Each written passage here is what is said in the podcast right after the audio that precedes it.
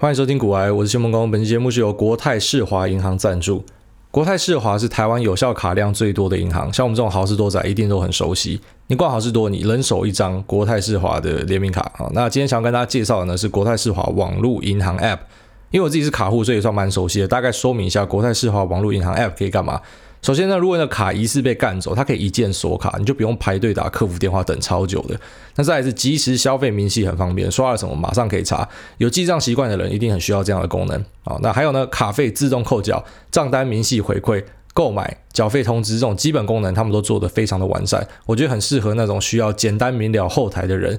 此外呢，临时调整额度也是很方便的。虽然我自己的额度是很够用哦，从来没有试过。但是国泰它因应大笔的刷卡需求，比方说你要一次大买一波，或是有大额消费，那或者现在网络上看到人家要刷婚礼之类的，那你用 App 它就可以及时的去调整临时的额度，然后马上就生效。这蛮适合那种有紧急需求，或者是诶就是想要冲动消费，用钱钱买酷酷东西的人。那在连结栏那边呢，我们有放上一个国泰世华精心制作的一个互动网站，来帮大家把一些信用卡的功能用影片串流的方式快速速的说明给你。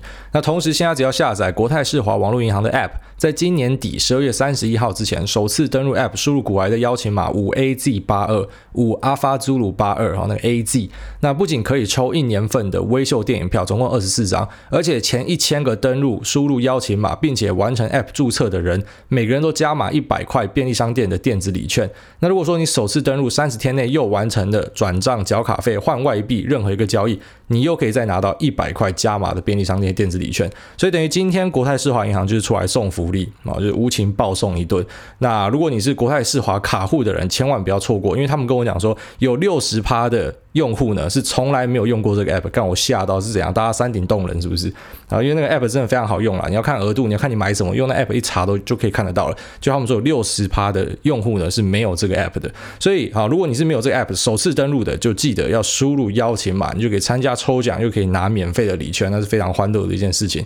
那所有的详细资讯呢，我们会放在链接这边提供给需要的大家。那现在时间大概是下午两点十二分啊，我大概是。半小时前起床的，那我是被冻醒的，不然应该可以睡更久。但这个被冻醒是还蛮快乐的，因为其实，诶，当初想要搬来林口，就是因为我觉得林口的天气比较冷。我觉得我需要比较冷的天气。我本来住在台北市忠孝新生那边，那在那边住呢，其实住了大概三四年吧，住得非常的烦躁，因为真的太热了。台北市真的干他妈热到，我觉得台北市不是人住的地方啦。啊，当然有些老台北人可能住习惯了。那我是妈苗栗山下来的嘛，干就是比较喜欢那种哎会起风的天气啊。台北市基本上住在市区里面是没有风的。那一整年呢，大概诶十二个月里面只有一个月你是需要穿外套的，而且需要穿外套的那个月呢。可能还是早上会很热，然后到晚上突然变爆干冷，所以晚上你突然需要外套这种天气啊。反正我俗称这个叫“老人屠宰机”啊。台北市的天气就叫“老人屠宰机”，干就是白天突然这么热，然后诶到晚上突然变冷，那个血管一收缩，干就挂掉了。所以很多冬天啊，老人家冬天会突然唰起来，就是这样。那我觉得这个天气真的很病态了，然后热到可能一整年的时间都要开着冷气啊。之前在台北市啊，一整年的时间都开着冷气。那到林口之后，我觉得啊，马上整个情绪就舒缓很多。哦，在台北市。可能就很烦躁了，然后才会去吼计程车嘛，哦，然后之前也吼过公车司机，反正觉得干我要过马路，然后你卡我，我觉得超不爽，我直接干你这样。那现在到林口之后就发现，哎，整个人变有气质，哎，好，就很少会在街上吼了。之前常常在街上吼别人，然后现在已经完全不会了。我觉得可能是天气造成的影响，真的非常大。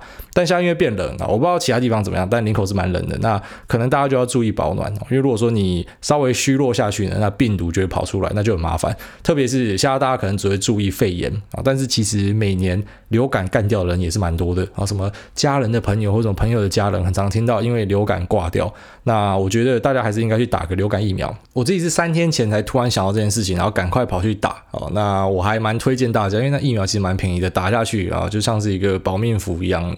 那虽然它也不是说什么百分之百有效啦，可是至少就是这个这个是很值得的投资啊，所以在这边蛮建议大家啊去打个疫苗吧。好，那今天要跟大家聊的话题呢，就是 Michael Burry 他要去放空特斯拉这件事情。那 Michael Burry 如果在听我们节目，就已经对这名字非常的熟悉啊，全名是 Doctor Michael Burry，因为他是医学博士啊。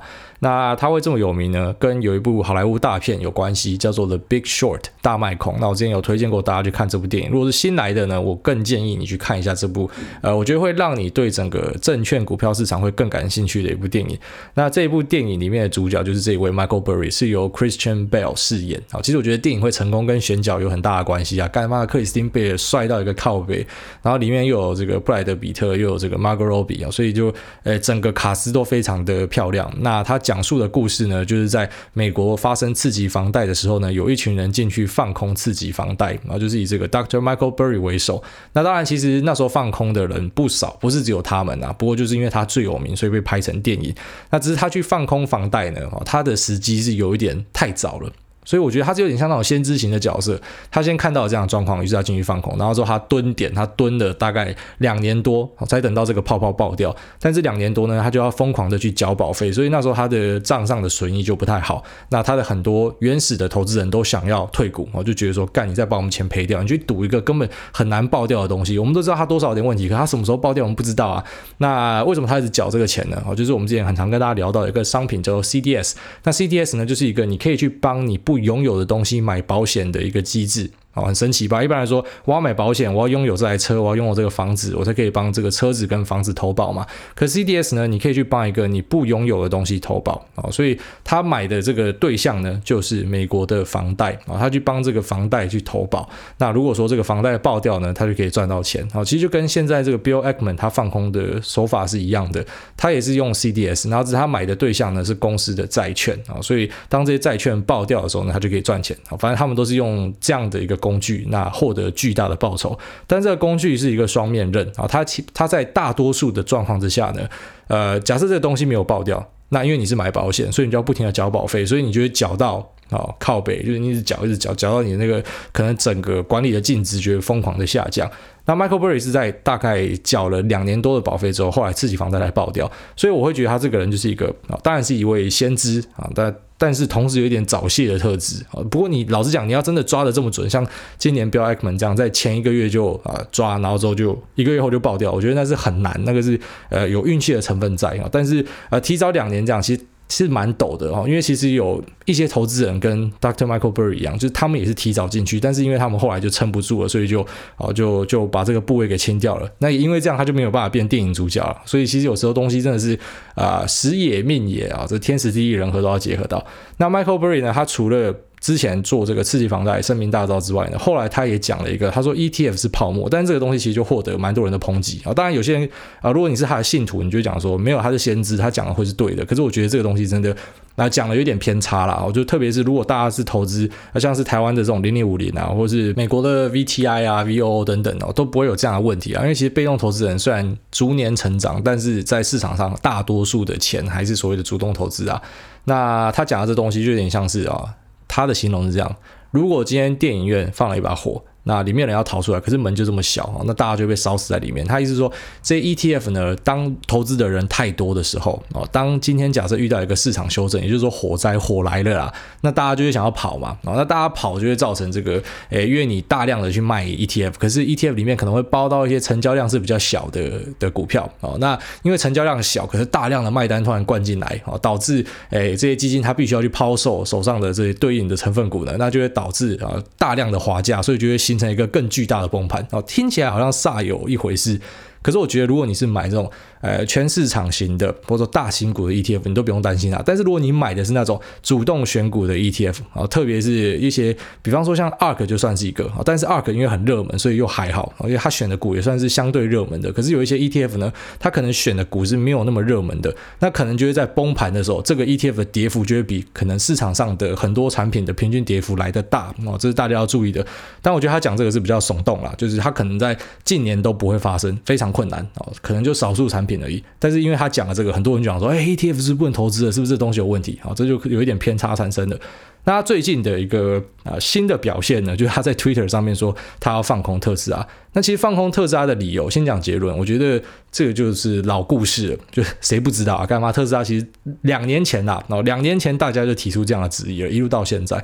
那我大概讲一下他怎么说。他意思说呢，全球的汽车业。不含特斯拉，销量呢是大概二点三兆美元。那在里面呢有一千亿美元的 EBIT，就是息前税前的利润。那大家的市值呢是八千零七十亿美元，啊，大概是这样。那可是特斯拉呢，它只有两百五十亿美元的销量，它没有 EBIT，它没有息前税前的利润，可是它却有四千三百八十亿的市值。那同时，全球目前汽车行业的市效率，就是所谓的 price to sales，是零点三五倍。那特斯拉呢，却是十八倍，所以有一个很大的泡沫。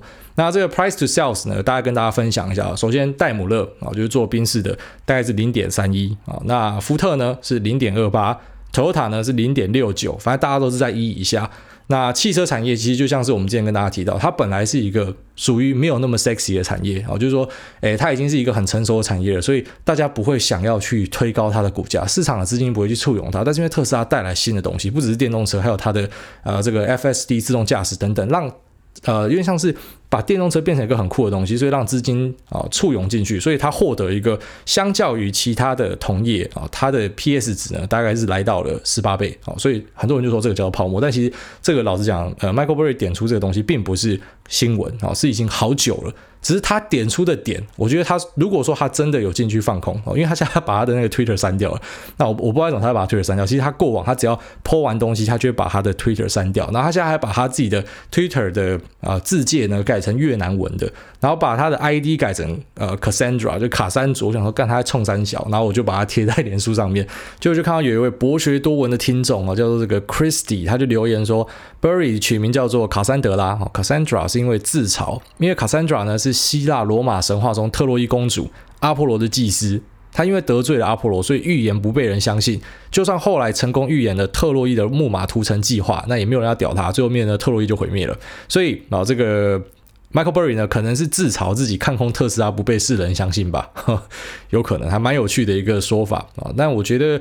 呃，其实以前到现在要去放空特斯拉的人干超级多的，但是 Michael Burry 现在这个时间点介入，老实讲，我觉得他胜率啊有机会，他是有机会赢的哦，有机会就是可能会遇到一个修正，特别是你现在开始看到，哎，电动车产业啊有其他的玩家加入了，那你发现传统车厂从可能两三年前一两年前还很傲慢嘛，就觉得干他的电动车是什么东西啊？那我们就继续开发我们的油车，那到现在你看，其实就连台湾以前 GOOGLE 在做的时候，别人也在笑他嘛，就现在哎大家也开始在做电动车了，所以。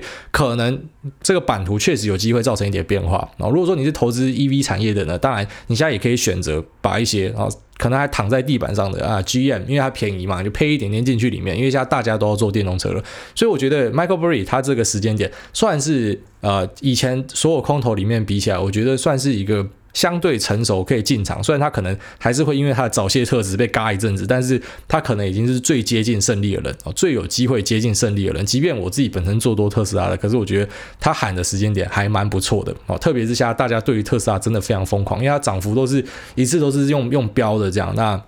好，在这样的时间点介入呢，它其实有一点点机会，我觉得是这样。当然，它可能还是会维持它的早泄特质，也就是搞不好特斯拉会等到两三年后才进入一个修正，没有人知道嘛。但是以前有很多的前辈，特斯拉的这个空军，我叫他们斗阵特空啦，干，因为真的是一群人，他们就进去放空。那比较有名的呢，最近有一位投降叫做 Jim Chanos 啊，他是 Kynikos Associates 的呃操盘人啊，那他放空的部位是五趴，他最近回补，并且祝福马斯克哦，就是他认输啦，投降了。那在他之前呢，有一个 David Einhorn，就是绿光哦，Greenlight Capital 的老板。那 David Einhorn 呢，我想他就是 Elon Musk 为什么后来会推出红短裤啊？我两件，那现在已经买不到了。干，我觉得他们特斯拉周边都还蛮酷的。我本来也想买那个 Tesla Kila，是这样念嘛？就是特斯拉它有出一个龙舌兰闪电造型的，但是那个买不到啊，完全买不到，完全抢不到。其实它的周边的东西很多都很酷了，像之前那个火焰喷射枪，干超想要的。好，总之它有推红短裤，那我觉得红短裤的诶这个灵感发想就是因为这个 Davidian 黄因为 Davidian 黄以前很喜欢跟马斯克叫板对呛，这样我觉得其实也是有点在博版面的成分啊。那因为这样子，所以呢马斯克就寄了两箱短裤给他，因为在英文啊放空就是 short，你去 short 什么股票，那短裤呢也是 short 啊，就是 shorts。那于是呢他就寄了两箱短裤去调侃他啊。那 Einhorn 呢也有在他自己的 Twitter 上面回应这件事情，我就觉得还。蛮北烂的，不过你看 David Einhorn 这种狂呛哦，一直在调侃，然后每次只要接受访问，可能很长都在讲特斯拉的人，打开他的 portfolio，你才发现说，干他其实这么看空，可是他也才放空占他的整个啊投资比例一点一四趴的空单，所以就非常小了。哦，就算这个被嘎到归零哦，如果这个 put 啊选择权 put 被嘎到归零，就是一点一四趴赔掉而已。那我觉得这个就是一个啊要给大家的一个教训，就是说你在市场上哦，你后来发现这些成熟的对冲基金啊，这些大对冲基金，其实他们在在操作的时候，不管他怎么看好一个东西，他都不可能 all in 它啊，就是他再怎么看坏，他也不可能就是全力去空它。啊，就像大家很喜欢的这个 ARK，它即便它是市场上最看好特斯拉的，可是他们内部的啊这个风险控管呢，就还是有把个股就是锁在十趴哦。所以你很多时候看到特斯拉它一直在卖，但不是因为他不喜欢特斯拉，他在卖，是因为特斯拉一直涨啊。它只要一直涨，那净值呢突破十趴就要一直卖啊。今天从四百块涨到五百块，那它就要卖掉对应的部位啊，不然这样子这个净值的比例就会膨胀。所以即便是市场上最看好特斯拉的，你看它也会有一个风险控管的机制，就是不要重压单一个股。那我可以买到十趴，已经算很多了。因为我其他人可能只买两趴、三趴，可是我这个买到十趴，但是我也不会膨胀到说，哎，我买到二十趴、三十趴、四十趴。好，特别是你已经有一定资金规模的人了，你可能就要开始呃密切的注意这件事情。然后就说你单压一个东西，那如果它真的事与愿违，它可能造成的破坏力是非常大的。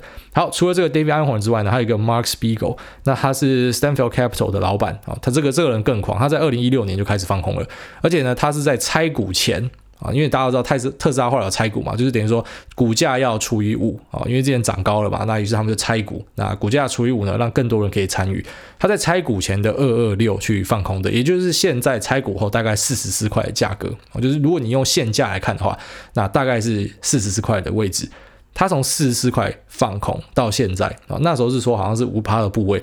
最近一次特斯拉的收盘是来到六百，所以等于它被嘎了十五倍。但你可以想象吗？如果它当初五趴在的话，它整个基金已经倒掉了，所以它一定有调整。好，现在的部位是多少？没有人知道，它一定有修正，但是绝对不可能那么多。因为如果是的话，哦，你被嘎十五倍，然后你又放的五趴的部位，你会完蛋哦，你这个整个基金会出事情。不过我看他在最近一次写给股东的信啊，它里面还是再次的声明说特斯拉是一个泡沫，而且这个泡沫爆掉呢，可能就是越来越近了。我觉得蛮屌的，就是你已经被嘎了四年了，但大家不认输，其实搞不好也不是不认输啦，哦，就是因为你已经上船了，你已经没有办法偷袭下去了啊，你现在才告诉股东说你你认输，搞不好大家会更讨厌你哦，你可能就只能坚持下去，那只是可能就不会放空到当初这么大的部位了。啊，因为我觉得那个嘎上来真的受伤惨重，所以说其实在呃。这个 Michael Burry 之前呢，有这么多的前辈啊，这么多的前辈已经在里面，然后被火烧空头哦，真的是被火烧烧到一个靠北，烧到一个整个呃，可能基金的。获利呢，因为这样子整个大幅的下降，然后现在 Michael Burry 又加入了啊，所以我觉得现在这个空头的阵营已经越来越完整。虽然有些人出去，可是诶有新的大咖进来，那我们就来持续观察，诶后续的走势会怎么样啊？但是其实大家不要太紧张哦，因为其实美国市场非常的巨大啊，它不像台股，台股可能今天假设有一个超级大空头要去放空某个成交量可能只有一两千的，他可能一个人就可以操动整个市场。可是美国市场太大了，所以它不是一个人就可以操动的。那 Michael Burry 可能有他的名声。吧，所以确实他在诶 Twitter 发文的当天呢，特斯拉是下跌。不过当天下跌也是有杂讯啊，因为当天是很多个股都假摔，好，反正就是那一天有有大家都跌了蛮多的，像一直在创新高的 Net 啊，那它也是大跌。那 Fastly 呢，终于从谷底回弹了，在那一天也是大跌，所以很多个股在那一天都是大跌。所以我们不太确定是不是因为呃。有 Michael Burry 在里面做动，所以导致呢，特斯拉就像我们前面跟大家聊到的，然后所以对冲机构他们刚进场的时候，很常会把很多人吓跑。我们不知道是不是他吓跑，因为那天大家都大跌，所以看不出来。不过隔天马上就嘎回去了。好，那我就觉得现在可能真的会进入像我们今天跟大家聊到的一个非常明显的多空交战。好，那到底谁赢谁输？老实讲，真的不知道。那有时候你会看到说，最后面末升段人家讲井喷嘛。哦，在两集前我跟大家聊到说，为什么会井喷？就这样，本来的买盘力量假设是一百好了。然后卖盘力量假设是九十好了，所以就是稳定上涨嘛，因为一百对九十。可是如果搞到卖盘力量认输啊，认输回补，因为他认输不是说哎我投降了就没事了，他是要回补，他要把股票给买回来，要补回去嘛。那他回补的时候呢，这个卖盘的力量就加入买盘的力量，所以一瞬间卖盘这边的力量就有点像是啊被抽真空了。那买盘力量过大，就会造成股价最后面大飙升。所以很多说那个末端的啊这个末升段为什么会大飙涨？为什么你很常看到开始崩跌前它会有一个非常可怕的拉抬哦，那就是空军认输了。所以当空军都认输的差不多的时候，哎，可能这个股价就有机会要进入一个修正。但是在那之前，我觉得我们都不用做太多的预测啊，因为其实如果说你跟我们节目从以前跟到现在，你就发现，哎，好像有些东西我们傻傻抱着，我们不要去管短期的涨幅，好像是最好的选择啊。就短期的涨跌幅，对啦，会修正啊，会怎么样？可是最后面呢，因为这些公司他们本质上都不是坏东西，他们本质上都不是诈骗的，他们是真的有营收有获利，即便估值在当下看起来很高啊，但老实讲，哪一个蓝筹股，哪一个绩优股，在当下你不觉得贵啊？你当下都买一定觉得它很贵，但是它就会一直不停开出更棒的营收、更棒的获利去推升它的股价。好，这是大家要注意的啊，大家要去注意的一点。那我觉得马斯克个人的观点，大家可以看一下。好，可是他的观点，老实讲，他其实也是觉得特斯拉股价太高。他在拆股前的四百二十块，说他觉得特斯拉太贵。好，那一样嘛，要除以五，所以除以五是大概多少？就是八十四块。也就是说，现在特斯拉是六百哦。他在八十四块的时候，他就说他觉得特斯拉太贵，连老板都觉得太贵。但是你看市场就是相信他啊，他自己觉得说，哎，我可能能力不及吧，好，可能还没有这样吧。可是大家就相信他，把他推到一个非常可怕的价格。他最近有写给他们员工一封信，那我觉得还蛮有意思的。在标题呢，就直接写说，Costs are extremely important 啊，就是开销是非常重要的。他说，At a time like this, when our stock is reaching new heights, it may seem as though spending carefully is not as important. This is definitely not true 啊，就是说，因为我们目前的股价已经碰到了新高了，那可能很多人就觉得说，现在仔细花钱好像不重要，但这绝对是错的啊。为什么这样讲？可能是因为大家觉得很狂喜吧，大家都喜欢我们公司啊，所以呢，我们家就可以膨胀之类的。那他意思就写说呢，如果你现在去看特斯拉去年的啊这个获利能力呢，他们其实大概只有一趴的利润。那这么多投资人去追捧他们，其实是看上他未来的利润，所以他们必须要持续的把这个利润越做越漂亮。不然的话呢，如果未来有一天这些投资人他们下了一个结论，就是说他们不值得。投资这么多钱在特斯拉上面，那特斯拉的股价就会 immediately get crushed like a souffle under a sledgehammer，就会像舒芙蕾被锤子给用力的锤下去一样。所以他就是呃促请他的员工们啊，从下开始要好好的去节省钱啊，这边省一点，那边省一点。他说呢，a great idea would be one that saves five dollar, but the vast majority are point five here or point two there。他说：“其实当然，我们可以一次省大钱啊，就是在某个地方省下五块美金，这很赞啊。但其实，呃，在大多数的状况呢，可能就是这边省零点五，那边省零点二，反正就东省西省，然后大家一起把这个利润给做起来。所以他也有注意到这件事情啊。在他之前讲说，诶，股价太高，可能那已经是好久以前，而且那时候股价明明就还很低哈，比起现在，但现在整个膨胀起来呢，他意识到这件事情，开始跟员工督勤这样的事情。那我觉得这也是为什么我觉得 Michael Berry 在。”呃，现在这个时间进场哦，可能会比前面的前辈来的啊，就他前面那些前辈进场的时候，我看我都觉得干超傻眼，就是他们的理由非常的薄弱。可是呃，目前 Michael Berry 进场的这个时间呢，可能有稍微好一点哦，可能有稍微好一点，但是一样啦哦，到底特斯拉会怎么发展，大家都非常值得持续看下去。我觉得这个就有点像是一个实景秀哦，实景大戏，比很多那种编剧出来的东西都还来得精彩。好了，那我们接下来就进入 Q&A 的部分。第一位草泥马击败我爱你，他说：“呃，五金吹想请来他介绍 CFD，还有黑天鹅事件要如何防范。CFD 呢，就是 Contract for Difference，差价合约。那简单来讲呢，你是在跟平台对赌，你并没有买进实际的资产跟股票。好，也就是说，你今天假设买 Apple 的 CFD 啊，所以一百块你买进，然后最后面涨到一百一。”那它并不是因为股票的收益带给你的，是平台商这边要赔给你十块啊，你赚的这个钱是他赔给你的。那反之，如果今天跌到九十块，那他就只要还你九十块，所以等于你的十块钱就被他吃去了。这在跟平台对赌啊，在成平时期没有太大的问题，可是假设遇到崩盘，遇到一些呃比较特殊的波动，那有时候这些庄家就会被倒庄啊。他如果被人家压一个大的，他可能就被倒庄。所以你会发现一些 CFD 平台呢，他们就会很刻意的去关厕所，在那种大波动的时候，因为他就要控制，他怕他被倒掉。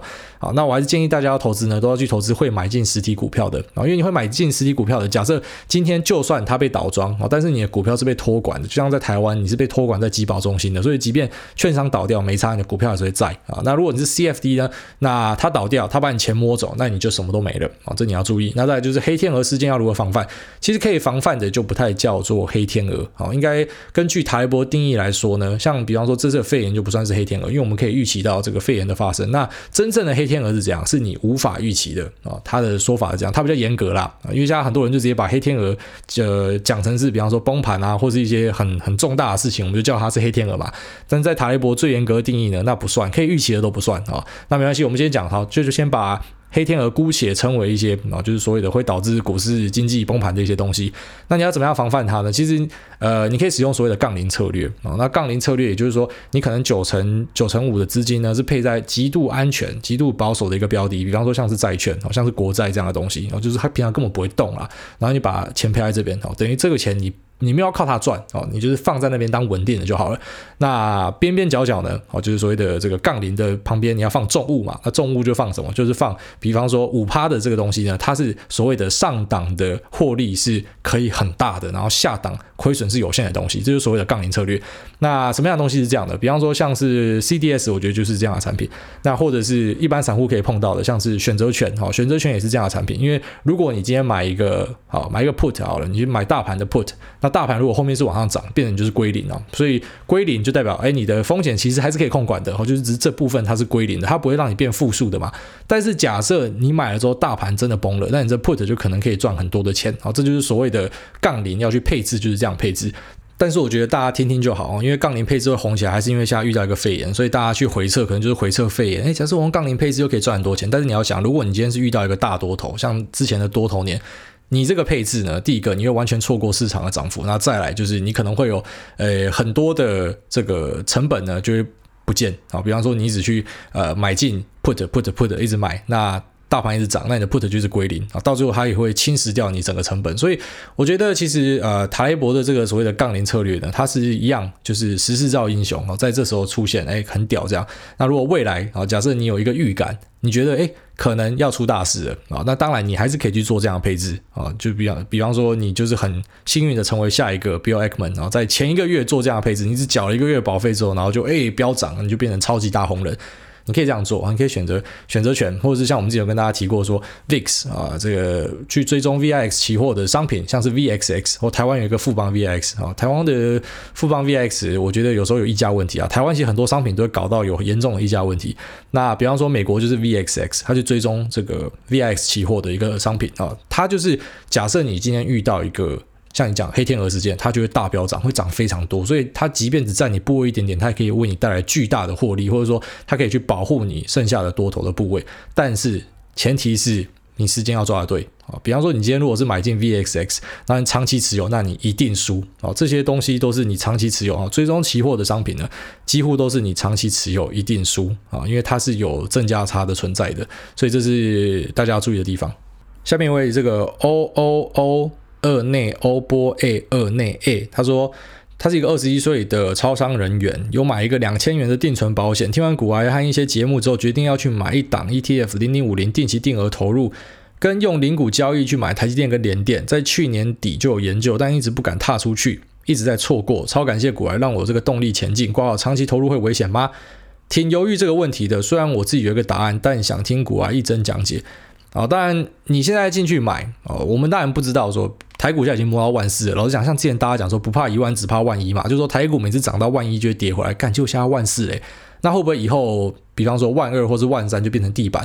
那会不会又有一个平行时空是万四其实确实就是天花板，然后后面跌回九千一万？都是有可能。其实，在股票市场，真的没有人可以告诉你未来一定怎么样。如果有人这样讲，那个一定是神棍或是骗徒啊，绝对是这样。他妈，你怎么可能知道？你知道你就 all in 的，好，所以一定没有人知道。但是我们可以确定一件事情，就是说，零零五零它选择的标的就是台湾的五十大市值的公司，所以它会有一个太弱留强的机制在里面。今天如果谁烂就会出去，像光宝科现在就出去嘛。那进来了就是联咏哦，联咏就做 TDDI 做触控的。那其实联咏之前也很多人那边靠北说，干 Nova 都不会涨哦，因为它的英文叫做 Nova，很多人叫卤肉哦，卤肉 Nova，然后是这样。我台语。也不太不太轮转这样啊，都说干嘛卤肉都不会涨，就人家卤肉哎，最近开始涨，然后涨到要进去零零五零里面的，所以零零五零的机制就是这样，它会不停的有诶新的厉害的公司进来，然后弱的不好的公司会出去，所以等于你投资这个哦，equal 投资台湾的国运。那如果你是使用定期定额投入，我个人觉得长期投入它是没有问题的。你当然非常有可能你现在投入，然后之后它就。跌回啊，大盘就跌回万一万二，有没有可能？有可能。但是如果你是投资这样的东西，其实你不要去管短线的一个涨跌啊，你就是持续的投入就对了。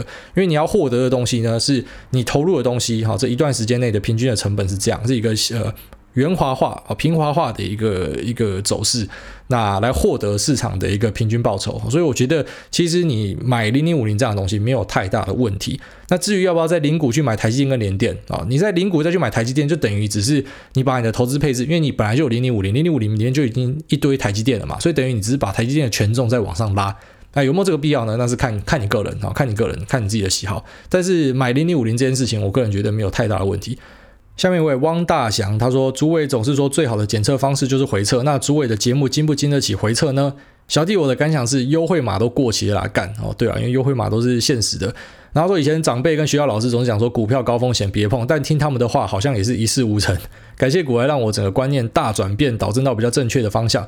要是早点听古埃的话，小弟至少能成为菜鸡。目前还没有进市场，连菜都算不上。等准备好的时候，就要进市场，好好历练一番。有正确的观念，肯定会少走很多的冤枉路。诶，其实我觉得是这样啦，就是说我并不是鼓励大家一定要进去啊，至少你可以了解。啊，因为我常跟大家讲说，老实讲，你不懂就不要进去，就不要碰啊，不懂的东西就不要碰。所以，如果你没有一定程度的把握的话，你就旁边看就好了嘛。哦，其实了解一些，诶，股票市场的脉动，它其实对你很多，我觉得你不只是说在股票市场里面一定要进去操作才可以获得一些啊赚钱啊或什么的。其实你知道现在市场在红什么，它对于你。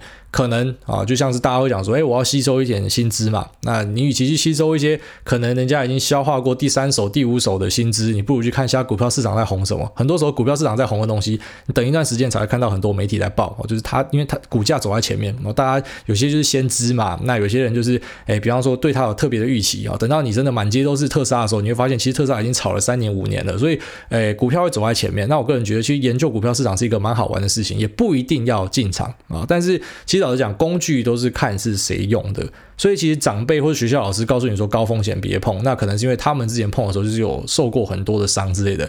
但我很常告诉你讲说，这个东西其实相较之下，在生活中的许多选择，它不算是高风险。你朋友找你开真奶店，你朋友找你开鸡排店，那个就叫高风险啊，因为你投资股票的东西是啊，这些上市贵公司呢一两千家，它是目前。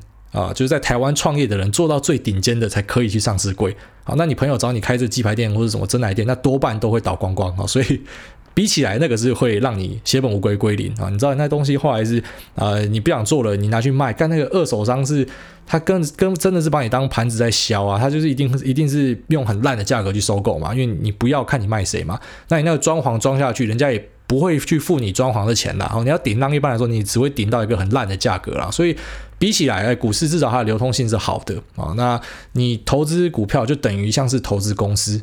啊，那你投资鸡排摊也是投资一家公司，只是鸡排摊它没有经过时间的验证。那你投资股市，当然相对的它是保守很多。就像刚刚前面那一位问的，你投资零零五零就是投资台湾最强大的五十大公司。那我问你，如果你觉得投资台湾最强大的五十大公司都有问题的话，那我觉得其实很多事情你都不能做了。好，老实讲，你觉得，比方说你你朋友、你妈找你创业，你妹、你姐跟你讲说开个店，你觉得会比台湾的五十大公司还来得强吗？所以这个是大家去思考的一个盲点哦。很多人会有盲点，我说啊，这个东西危险。其实我觉得。危不危险都是在看个人哦。那我只是很常跟大家讲说，像金融衍生品你不要碰。那其实金融衍生品它也不是说。一定是坏东西，因为很多人可以利用金融衍生品去呃弄更多的获利，或者说保护自己的部位啊，它是拿来用这种功能型的工具来用的。但是很多人不知道了，玩这个会进去里面，然后就被宰。所以我只是告诉大家，什么东西是诶稍微能碰，什么东西不能碰。那如果常听就知道，ETF 是我唯一真的推荐说菜鸡去碰的东西。那其他东西呢，就是随着你啊可能了解更多知识之类的，那再慢慢去接触会比较好。好，讲多了啦，继续念完。他说：“By the way，摩登家庭和九九分局小弟听完节目之前就追完了，觉得很荣幸听到主委提到自己喜欢的美剧。另外，《良善之地》这部也很赞，顺便推荐给大家。”他说：“P.S. 上班听股癌都会想睡觉，睡前听股癌精神就很好，真他妈的莫名其妙，他妈是故意加上去的，就是想听主委讲他妈的。”好，下面为这个 Y.H. Vic 说：“三峡金牛角，艾大你好，惯例先五星吹爆。”想请教癌大，当初是怎么说服丈母娘把那么可爱的女儿嫁给你这位痴汉的呢？小弟今年小癌大一两岁，女友是日本人，在一起四年，目前因为疫情分隔两地，最近说服女友先申请这个寻职签证来台湾，然后办理结婚登记，婚宴过后几年再来考虑。不过很担心女友的父母会不放心，想请艾大分享当时的经验，以及有没有什么建议，怎么样比较好说服对方父母呢？感谢。呃，我根本没有说服对方父母，是。对方的老妈直接叫我快点娶啊，在我们好像第一年就问说，你要不要要不要嫁，赶快赶快把她娶回去。啊，然后他妈其实很年轻啊，因为他妈大概二十岁就生他了，所以我觉得他妈跟我的互动很像朋友啊，就是我们我们两个真的很像妈吉这样。然后像我之前我戒烟了嘛，可是我们出去外面，然后他妈就问我抽烟，我就跟着抽，就我们还会一起偷抽烟这样。然后后来被被我老婆抓到，干直接拿香槟洒在我脸上，靠北好，反正诶，我跟他妈的互动是很很像朋友啦。那我也没有说什么诶，要什么迎娶啊，要包礼啊，要要什么，就他都没有提到，他就说啊，就希望你们快乐就好了。所以我觉得。诶，这个应该蛮见仁见智的，因为你不知道对方父母是怎么样的人，哦，搞不好他也是这样的，就是跟你很骂鸡骂的，你知道吗？啊，赶快娶一娶啊，大家开心就好。但有可能人家很保守啊，杀小的。我觉得你先去问啊，哦，一定都要先去问。这是什么？人家有媒人嘛？媒人就是去帮你问你可能不敢问的东西。可是你没有媒人，那你可能就请你的女朋友，或是你自己，干脆就直接去问啊，你就。他妈懒趴捏了，就有一个胆识之后，就赶快问说：“哎，这个我如果要娶你女儿的话，要怎么做比较好？真的很喜欢她，杀小，然后看他给你什么样的指示再说嘛。那我觉得，反正先尝试再说。你知道很多人就是喜欢做白日梦啊，干你妈的！你做的白日梦九成都不会发生，真的是这样。然后反正所有的事情都是你直接头洗下去就对了。好，先做再说。那做了之后，我们就见招拆招，真的只能这样。好，下面一位这个二二二二二说：为了你买 iPad，买了 iPad 才可以被念留言。天台大后开始认真学习投资，之前都乱买乱开杠杆，赔了一屁股。天台大才慢慢修正自己的投资观念，期待挨大举办癌友尾牙见面会啊，然后一堆 emoji。好，感谢你啊，这个要买 iPad 的不要找我当借口啦。干。下面为这个 Lazy Kiwi Bird 说，挨大有一集聊到妈妈的操作很匪类，但还是可以赚钱，可以聊聊妈妈的操作手法吗？想要多了解不同人的操作股票手法，五星吹捧，吹上天外飞仙，然后一堆那个波浪符号。诶，首先呐，啊，我跟你讲，我妈怎么做了。我妈她最喜欢买鸡蛋水饺，她超喜欢买那种十块、二十块的股票，然后要会涨，她才要买。他很常讲说，不会涨的股票我就不要买，所以他的操作方式其实很像之前有一本书那个什么，哎，日本什么 CIS 股神啊，其实那个那个也是日本的一个传奇人物啦。那他的书也是蛮匪类的，但是很多人因为觉得很有趣，还是有推荐这样的书啦。就他其实根本没有在屌你什么基本面啥小的，他就是完全的去炒作市场的情绪，市场今天喜欢什么我就跟着炒什么。有点像那种你知道有些连续创业家就是这样啊，哦，今天市场喜欢什么我就去创什么东西。他他是真的，比方说很喜欢珍珠粉圆嘛，他真的很喜欢青旅嘛，很喜欢。咖啡店嘛，不是，只是因为他知道这个东西会卖钱，所以他去做这个。我觉得我妈就有点像这样的个性，她就是看到什么东西在炒，她就会进去，然后她只买会涨的东西，不会涨她就把它砍掉。哦，她的操作一向都是这样。然后偶尔我觉得，好，他会讲他自己有在看基本面，可是我觉得那个是在自我安慰用的。他会讲说，呃，我都会看他的毛利有没有改善啊，为什么？我我看我觉得。干他，他这个根本没有在研究什么基本面的，他就是哦，那个数字拉开来啊，比方说，哎，过去几季这个毛利有成长啊，好公司啊，然后刚好又在涨，好啦就买，好，他的操作就这样。可是，哎，他一路以来的，好，这种我讲到很匪类的，就是买进买进，然后可能做短线三五个月就砍掉这种，然后。诶，他的获利表现好像也还不错。那我看下来是，诶，好像都还不错。然后之前有分享他的操作贴在我们那个呃群组里面嘛，就 人家想说，诶，干蛮会的。然后像他最近我介绍他去玩美股嘛，他玩美股，他我没有跟他讲，我什么都没有跟他讲，就是说，诶，你先自己去尝试看看。就他直接回来讲说，他要买 ARK。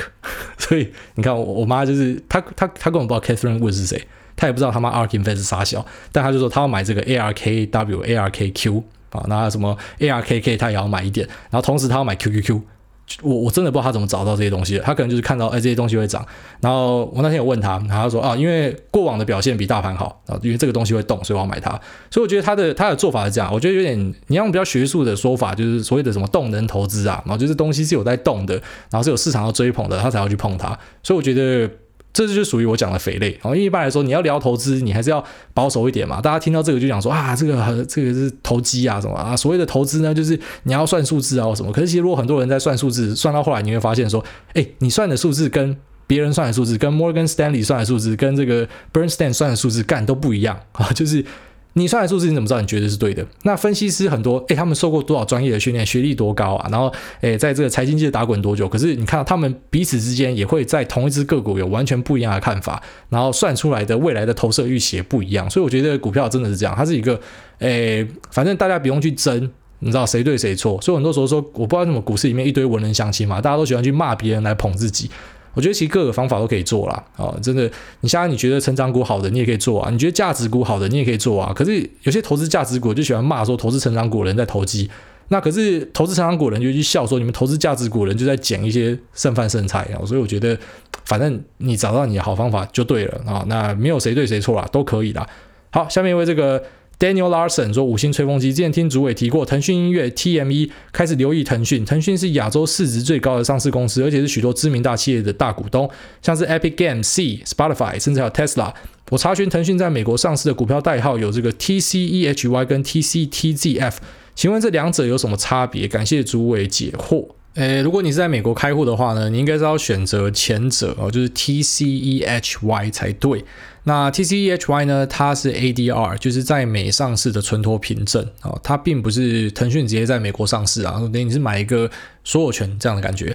那它是以美元寄股利给你啊。那 TCTZF 呢是以港元，它是 ADS 啊，所以它是另外一个不一样的东西。那交易量呢也是 TCEHY 比较好，所以你买前者啊，前者比较好。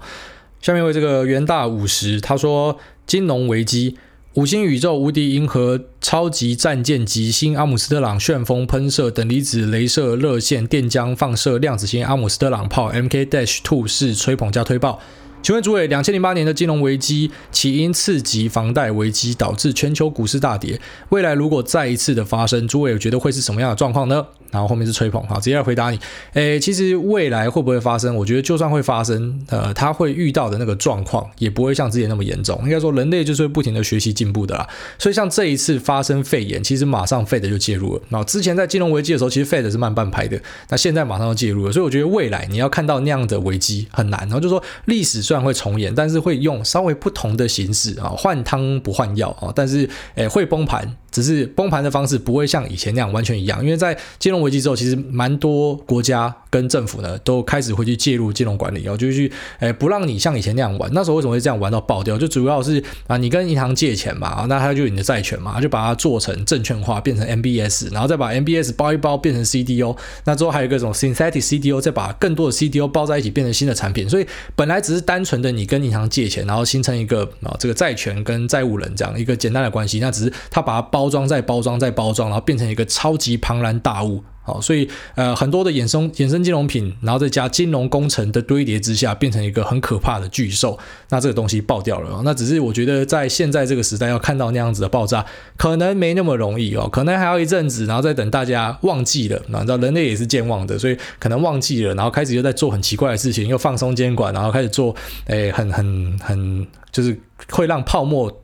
堆到很大的东西，那之后才会再爆掉一次。不过，就算再爆掉，这一次你也可以去呃期待，好，比方说像 Fed 或是呃各国的政府呢，可能就会提早介入去救，因为我们已经有这样的经验了。好，像你家里被烧过一次，干他妈的第二次不会再一样整栋被烧掉吧？哦，你已经会有所经验嘛，会有所准备了，差不多是这样的东西。所以，即便再遇到一次的金融危机呢，我觉得规模应该不会像以前那样，或者说它会有新的形式的产生。好，大概是这样子。好，那今天节目就先聊到这边啊，先这样，拜拜。